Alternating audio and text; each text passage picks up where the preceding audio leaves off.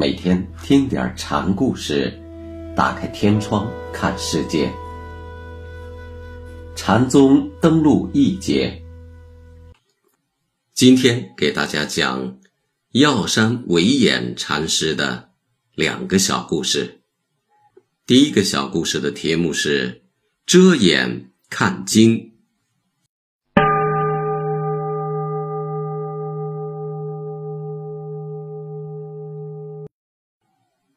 药山怕人执着他的教义，是不大向人开法的。但他也看经书。有一次，老禅师正在那里读经，被僧徒们看见了。这回可是抓住了师傅的小辫子，上来就问：“和尚寻常是不许人看经的，为什么你却坐在这里看呢？”火看经是图个遮掩，反正看什么都是看。那我们是不是也可以学着和尚的样子看经呢？僧人说：“你们要看，牛皮也得让你们看穿了。”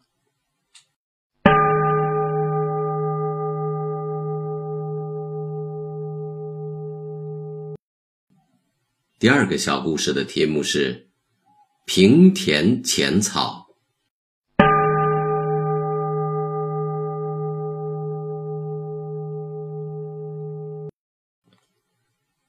僧人曾问：“平田浅草，主鹿成群，怎样才能摄得主中的主王？”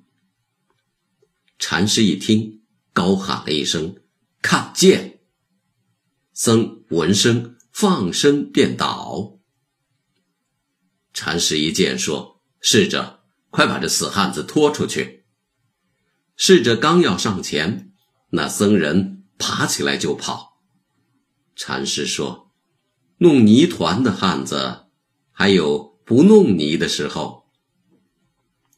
弄泥团，是骂他没心性。”主是鹿中的一种，是鹿王，生活在悬崖峭壁上，角齿锋利，很难射，连虎也怕他三分。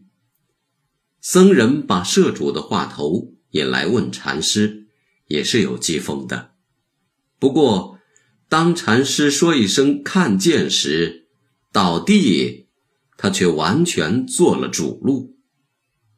问如何射？本是问的机心，现在却反了，做圈套陷人，却自己钻了进去。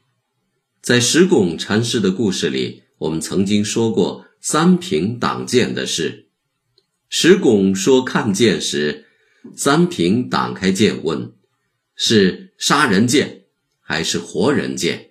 所以被石拱禅师引为知己。僧与三平比起来，可就差得远了。不过侍者要来拖他时，他还知道跑掉。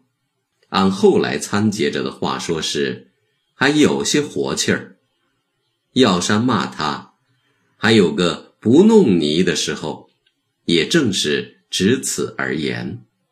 药山禅师真是个作家。